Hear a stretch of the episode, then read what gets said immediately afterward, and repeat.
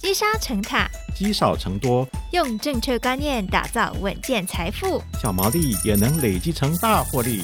欢迎收听《毛利小姐变有钱》。Hello，大家好，欢迎收听《毛利小姐变有钱》，我是佩服，我是笑鱼。好，不知道大家还记不记得自己刚进股市的时候都是怎么样选股的？举自己好啊，自己是从这个低价股开始买，因为。大学生嘛，比较没钱，所以很奇怪。我是买进之后才开始学看 K 线，然后看财报。我觉得整个是本末倒置啊。不会有，就是可能大部分人的心理这种心路历程，总是要等到亏钱了才开始认真学习。哦。对对对。不过真的很多人都跟佩福一样，都是从个股开始哦。那直到近几年呢，哇，这个 ETF 就开始成为了显学。是。所以大家呢开始舍弃研究个股，投入定期定额 ETF 的怀抱。没错，我今天的来宾呢也是从这个指数化投资的这个倡导者了，那这一集我们就要来跟他请教一下他自己的投资历程，因为据说他也是从个股开始。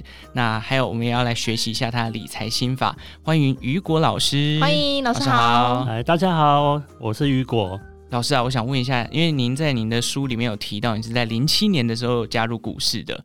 那当年你进股票市场的时候，你是怎么样投资的呢？对，刚开始进股市投资，那时候基本上一开始都是急着赚钱。那到时候经验是跟你们一样，先赶快找一档大概三十几块的个股先买再说。嗯，那个个股标的我记得也是杂志翻来的，他做什么其实我也不知道，我就先买买看。然后买了大概放了我印象中大概两三个礼拜吧，大概账上赚了三千多块，就先卖掉了。那时候完全没有概念，那时候觉得啦，哎，原来股市赚钱这么容易啊，像这三千多块哈，然后那时候才真的开始去。翻书研究一下，那时候网络还不是那么的发达，老实说，很多资料网络上找不到，所以还是要去翻书。那一开始看到书，我其实书局的书最多看到的就是 K 线这一类的、哦、技术指标的，嗯，嗯，然后就看到好几套，我就随便选了几本回去看，然后看一看，我觉得他书上讲的其实我觉得没有那么难理解，好像股市赚钱就是这么简单，嗯，你就是照公式照套就好了，然后就开始照着做。那标的我也不知道怎么选啊，所以就是财经台看一看啦、啊，杂志看一看、啊，哦，介绍这几档。可是我那时候比较贪心，就是我没有去买那些大型全值股，比较想要找中小型股。然后我买的时候它是可以翻倍的那一种啊，哦、所以那时候后面开始挑一些股票呢，就开始赔钱的机会就越来越高了。是，尤其我那时候进场的时候是零七年，呃，大概快零七年底了。然后那时候台湾非常盛行的是两兆双星，嗯，那时候推很多什么光电股啦、太阳能面板啊这一类的，是。LED，所以我买的很多都是那一种，而且那时候很勇敢，那时候那一档都好几百块，我就冲了，一只就几十万这样，哇！买了之后我就碰到零八年金融海啸，我就大亏，嗯，记得在亏掉六七成吧，投入资金的六七成，嗯，因为金融海啸大亏之后，我也是那个死韭菜。我卖在最低点，台股跌破，大盘跌破四千点的时候，我受不了，我就全部出清卖掉了。哇，这是我一开始第一年的投资经验。对，那时候我记得巴菲特这个名字从那个时候开始流行。嗯，大家都觉得啊，我们应该要做价值投资，然后趁现在股市很低档的时候，赶快去捡便宜。嗯，开始去研究价值投资。那所谓的价值投资，其实他们都讲一个概念，就是你要买在呃股价相对便宜的时候。所谓的相对便宜，就是你要先算出一个合理价嘛。然后我现在价格低于合理价，我再买。然后他们都会抓一个保守的空间，比如说我要低于合理价十八、二十八才能买。对，好，你在金融海啸的时候等得到那个机会。可是像金融海啸，我大概四千点卖掉之后，它马上就反弹，很快就弹到六千多点了。嗯。那个时候完全不敢进场，因为那时候一直觉得它还会再下来的。对，嗯，反正完全就是赌自己。那时候也看不懂，就算学了 K 线，其实也。不太敢真的照那个做，心理压力大于你的理智。嗯，那时候真的要在研究财报啦，开始学这一套，然后去找所谓的被低估的个股的时候呢，其实已经找不太到了。哦，大家都已经回合理价了。哎、欸，等一下，我觉得在每一个时代，大家都会觉得说找不到合理价的或是便宜价的个股。哎，对，其实蛮容易的，因为基本上股市长期向上嘛，只要是多头时期，大部分都是多头时期。多头时期的时候，股价几乎都会是超过它的合理价。但是公司因为营收增加之后，其实营收 BPS 这一类就会追上它的价格，然后价格就会再往上拉。嗯，然后本来的所谓的本益比啊，大家都可以本来抓十倍、十五倍，一多头之后，大家都变抓十五到二十倍了。对，没错。所以我等再多年都得不到合理价，甚至便宜价，我就觉得这样不对啊。那我当然也何年何月才能买？嗯，所以后来受不了，看一些股票，觉得哎，这算一算跟我的合理价很接近哦。比如说我算了六十几块。然后它现在是七十几块，好了，先买再说了。然后呵呵后来的后来的经验也是不太好了，因为可能我买的都是比较小型的股票，哦、如果没有主力去炒作的话，其实本来它涨不上来。对对，其实我这是后来发觉蛮后悔的事情。嗯、那很多人买全职股，其实它爆久还是可以赚钱的。是，OK，听老师这样讲下来哦。这一段历程，我觉得大家应该都心有戚戚耶，跟我们都蛮像。因为在坊间买到的书，真的就像老师讲，很多都技术分析，然后你就会开始从啊 K D 指标啊、技术分析啊、均线啊这些东西学习，然后就开始进场去操作了。然后你就会发现，哎，被套了，然后心理压力太大的时候，就觉得哎 K 线好像没有用。嗯，然后我就想说啊，那不然我去研究财报好了。然后这个财报研究完，就说啊，整整个这个估价，我自己估出了一个价格，就等不到，然后就是受不了，就照进的就进场。没错。进场之后，股票就回跌。而且我跟老师很像，就是我有就是有一种就是自我感觉良好，就喜欢挑小型股，然后就会觉得说啊，我别人都不知道这档嘛，呃，没听过，可是我就抓抓到，然后我就买进。可是殊不知赔最惨的都是这种股票。没错。对，那老师后来是从个股慢慢跳到 ETF 去做指数化投资。那我想问一下老师，就是什么样的契机让你终于放弃个股，然后往 ETF 走了呢？因为其实我后来在做这个所谓看财报啦，做这所谓的价值投资，嗯、我那时候碰到一个困难，就是我算合理价嘛。对。但是毕竟那是我算出来的，每个人算出来的数字都不一样。对。其实我自己也会怀疑我算的到底对不对。嗯。尤其是当我买进之后，那个股价两年都没有动。因为中小型股很常这样，是它都没有动的时候，我就觉得我就浪费我的机会成本啦。我这个钱资金放在定存里面都还有利息，我放在这边都没有，而且账上可能还是亏损，可能就是负五趴而已，并不多，五趴十趴。后来我也是觉得啊，我受不了，我已经等了两三年了，我干脆卖掉好了。嗯，甚至我有时候买过那个叫航运的这种，就是景气循环股，往那个爆下去更惨，五年可能都不会动。哇，天，好惨哦！所以有些我就直接放弃卖掉，然后我就开始。整理我的资产，我那时候觉得说，我来看一下我现在到底身上有多少钱好了，是，我就把所有各个证券户的户头的现值全部都把它累计加总起来算一下，诶，我好像没赚钱呢，但我有从券商的软体去结算每一年我今年是赚钱还是赔钱的，嗯，然后我把每一年的赚钱赔钱金额全部加总起来，长期加总起来之后发现，诶。几乎是零，大概就是负两万多块吧，印象中。哦。然后我就觉得，我花了十年在买股票啊，怎么一毛钱都没赚到，还小亏两万多。但也庆幸，也只小亏两万多。可是我这一笔加总是不含金融海啸那一笔哦。嗯。所以其实整体是亏的。嗯。对，后来就发觉，哎，我是不是应该再换别的方式？因为我以前学的方法，我觉得都没有让我有办法很安心的去做投资。嗯。而且我每次可能放一两年之后，我就开始自我怀疑这个方式对不对？后来我就开始再回头去研究指数化投资这个领域，那这个东西以前有听过吗？ETF 指数化投资，嗯，但是就觉得一年七到十趴也太少了吧？不就一根涨停的事情而已嘛，我要等一年，对，对，那但是那时候是抱持着我想要在年轻的时候赶快变很有钱致富，过更好的生活，嗯，但是慢慢的年纪大了之后，心态可能有点转变了，而且手上的资产其实慢慢的累积也比较多了，嗯，这时候的五趴十趴就。就有感了，就比较有感，不是以前那个赚十帕就有三千块的日子，绝对金额变大了。对，嗯，然后我就开始回去研究我指数化投资的内容跟理论概念是什么。那我看完之后，我觉得蛮能说服我的，而且什么事都不用做。当然了，有些事情定期要做，但是我就不用再去关心那些个股发生什么事情啊。现在的财经消息什么的，以前每天一定要看非凡新闻台、财经台啊，嗯、现在都不用看了。嗯，心情轻松很多、欸。对，因为后来发现原来看的没意义，我也看不懂。那每个老师讲的都不一样，你也没有能力判断谁讲的是对的还是错的。其实大家都是在变成在选择你想要相信谁，嗯，相信什么，嗯，对。然后我觉得一个最大的诱因是，以前我在买个股的时候，因为我不确定每一档个股到底会不会帮我赚钱。所以我只敢投入 maybe 五趴十趴的资金，嗯，然后我要分散很多档，买到最后可能买到十档左右，然后每档都只敢投个五趴到十趴，哎，那换算下来，那 ETF 有五十档，那不是更分散吗？嗯，然后再来，我每一档我都不知道对或不对，但是如果我买零零五零的话，总不会错了吧？反正错也不是我的错，是大盘的错，是整体环境的错，不是我选股的错。那我就敢把我的资金 all in 进去了。哦，那我觉得这两点就变成。如果我选对了个股，就算我个股选对了，真的让我翻一倍啊！我不过就是资产五趴变十趴，多赚五趴。对，那我零零五零它涨个五趴十趴，跟我的意思是一样的。对，所以我后来换算一下，包括前面十年的经验，我就觉得其实这个方式也不会不好，虽然比较慢，但是我反而可以把我的心思回到本业去，我让我自己的收入赚多一点。然后我认真一点存钱，不要乱花钱，我这个累积起来的钱。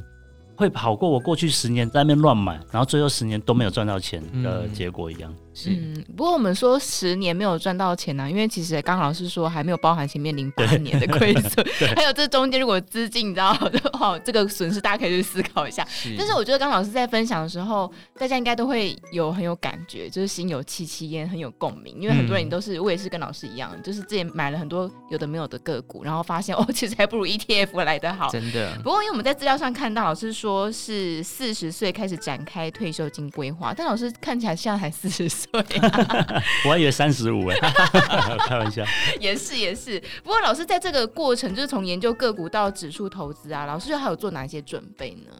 呃，其实这个也是一个有一个历程转变的。当然一开始是想说要变富有嘛，嗯，但后来慢慢的就是面对现实，我已经到这个年纪了。然后其实四十岁哦，应该很多人会有跟我同样的念头，就是开始担心中年失业，可能家庭负担来了，有人有小孩啊，你就发现我能存的钱没那么多了，然后我要付出的钱怎么越来越多？然后到这个年纪我要换工作，我想说我不可能再去一零四丢履历了吧？嗯，那我到底要怎么找工作呢？然后我现在这个公司到底可以撑多久，或我的职位可以撑多久？我觉得这个烦恼开始出来之后。就会觉得，如果这个时候我已经有一笔钱，被动收入已经够付我的生活费，我就不用担心这件事情了。嗯、是，我就觉得这个念头会大过于我以前想要赶快变很有钱的这种念头。嗯，这个我觉得这个时候就会比较务实一点。那我刚好提到说，呃，我有开始整理我的资产负债表嘛。我整理完之后，开始清楚的知道说，哦，原来我现在有这么多钱。那我想要达到我刚刚讲的所谓的财务自由的目标。我应该要多少钱？我现在距离还差多少？嗯，我不知道，所以当下我就开始去算。那因为指数化投资这个方式比较好估算的是，我的年化报酬率就是七到十趴。如果时间拉长到二三十年的话，嗯，合理范围就七到十趴，不会差到哪里去。嗯，我自己如果抓保守一点的话，我就抓年化报酬率六到七趴去推说，比如说我六预计六十岁想要退休，还有二十年的时间，我现在应该要有多少钱？每个月应该要存多少钱，我才可以达到我的目标？嗯那我退休之后，我希望每年可以被动收入拿到多少钱？去反推，那我的投资本金应该要多少？我觉得这一切就是可以很简单的算得出来。嗯、那我就有一个很清楚的历程，知道我现在离我的目标差多远。那因为我自己有记账的习惯，我从两千年开始记账到现在二十几年了。我觉得这个习惯帮助我很大，这我也想要分享一下。哦、我知道很多人不喜欢记账，是因为其实他记太细了。买菜三十五块，买了什么菜多少钱？买一支笔多少钱？对啊，不是这样记吗？其实记账根本不需要这样子，因为你记了之后，你再回去看也影响不了你的决定。嗯，你也不知道为什么当初要这么做，将来怎么改变。嗯、我的记账比较简单，我用分类的。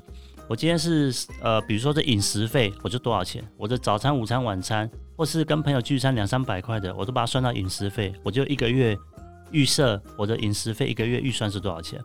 再来可能是我的一般娱乐费，我跟朋友去唱歌，或者我今天吃一顿饭要到一千块这种的，我把它设定为我的娱乐费。是，然后就把每一项花费都把它分类出来。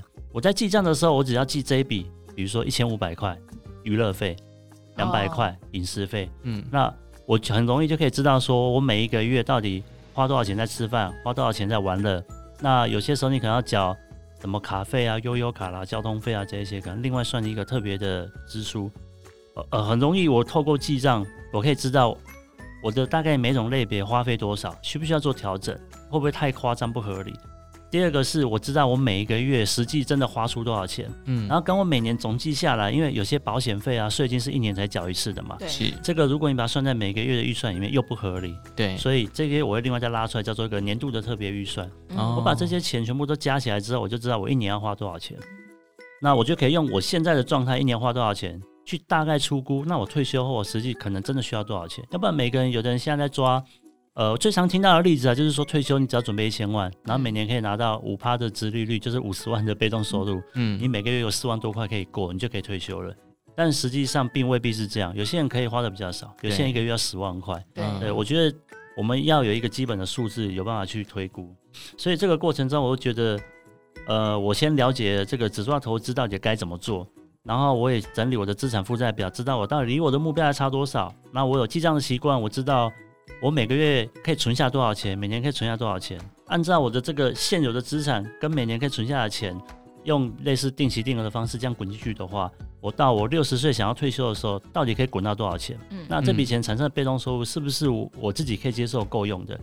而且在算这个钱的时候哦，建议大家不要太乐观，因为通货膨胀，每个人几乎都会忘记。对，一千万退休金现在五万，呃，一个月四万块了，就一年五十万，你觉得够用？那是现在够用。对。但是放到二十年之后，你的一千万的消费力其实只有现在一半而已。你所以你千万不要设定我二十年后退休的。呃，退休金目标是一千万，那绝对是不够的。嗯，你的目标应该是至少是一千七百万。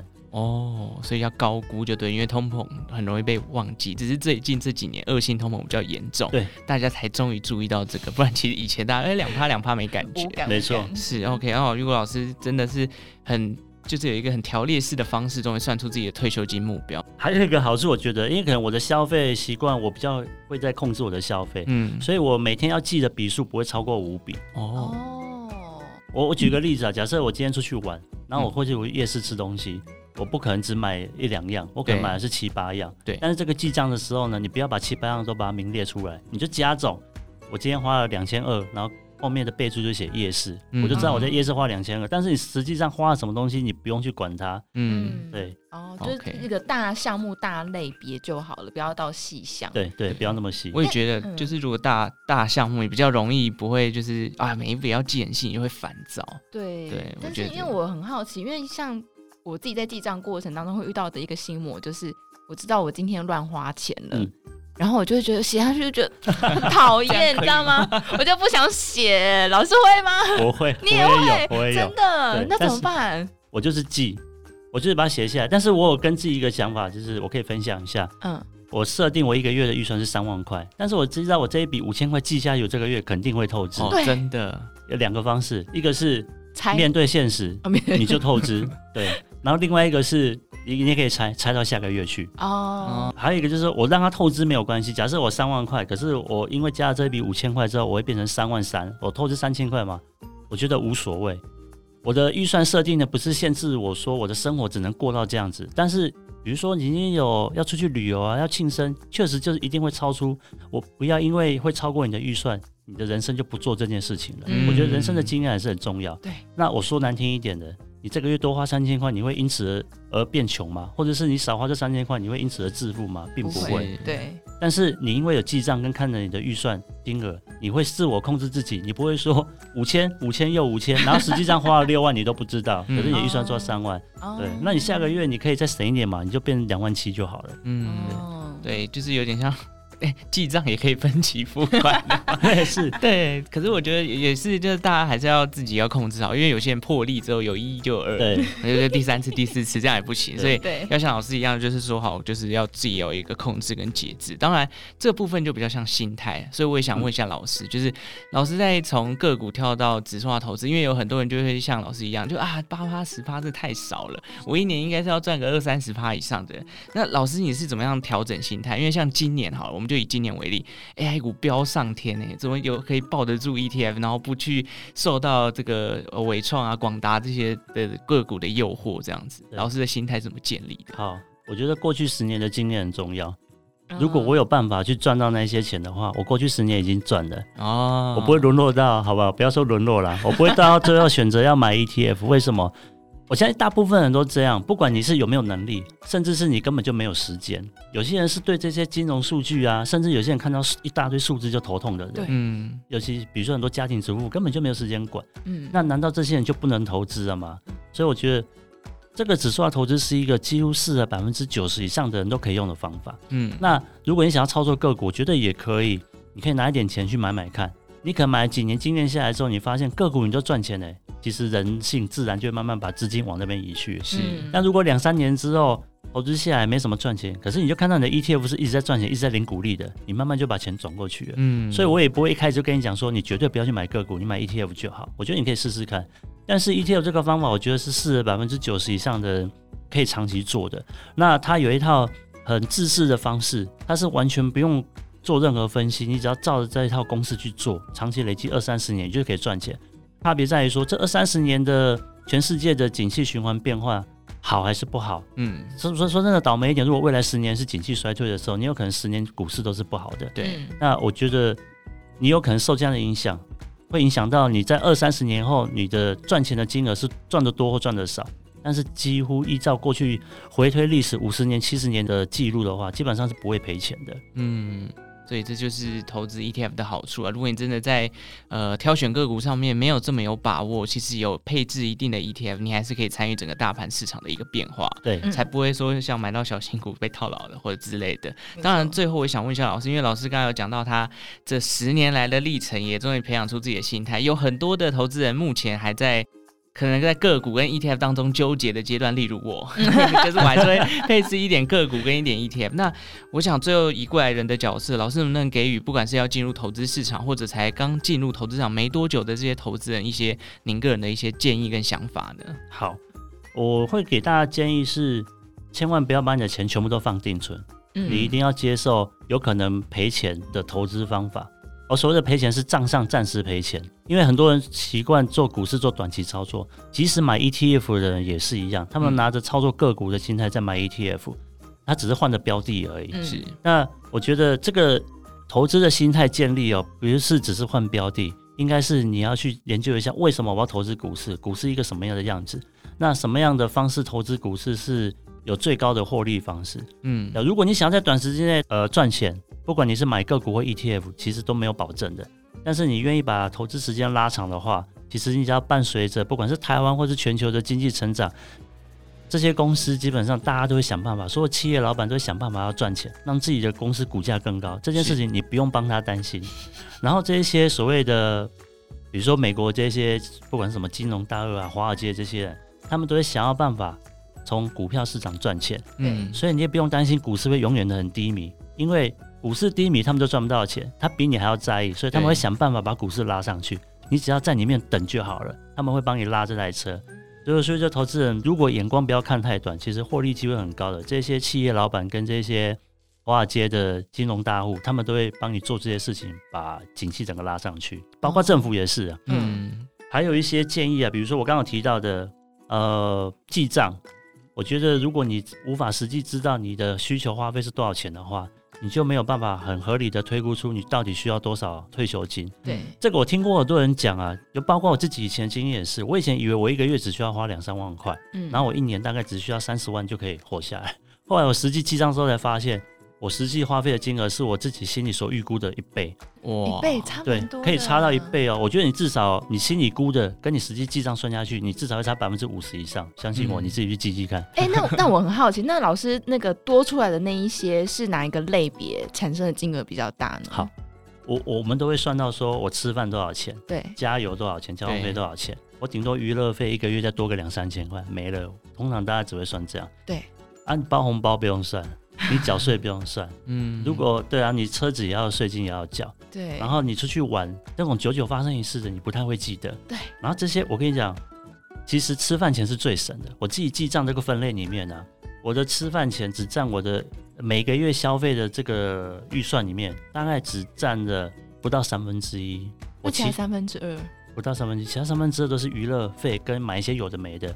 你要换手机啦，可能是算年度的。哦、我今天突然想要买一张椅子啊，三百块、六百块，这个都不会算在你的生活。就是我平常在想我的生活花费的时候，我都不会想到这些事情。对对。但你退休之后，你不会只有吃饭等死啊，你还是想要娱乐啊，你还是想要买东西啊，家里什么东西坏了你还是要修啊。对。所以我觉得这些钱你都应该要把它算进来。那你实际记账的时候，你才会发现，原来我实际花了那么多钱，啊，保险费也要算吧？对，对啊，而且保险费随便一缴就是三万块、五万块的，几万块，三万块，三万块你吃饭也可以吃半年了吧？对，没错，这三个月至少跑不掉。嗯，okay, 所以我觉得这是蛮重要的事情。是，所以老师从记账，然后到列出自己的资产负债表，找到了一个目标，然后选择了一个比较稳定，每年七到十趴这个报酬率的一个指数化投资的方式。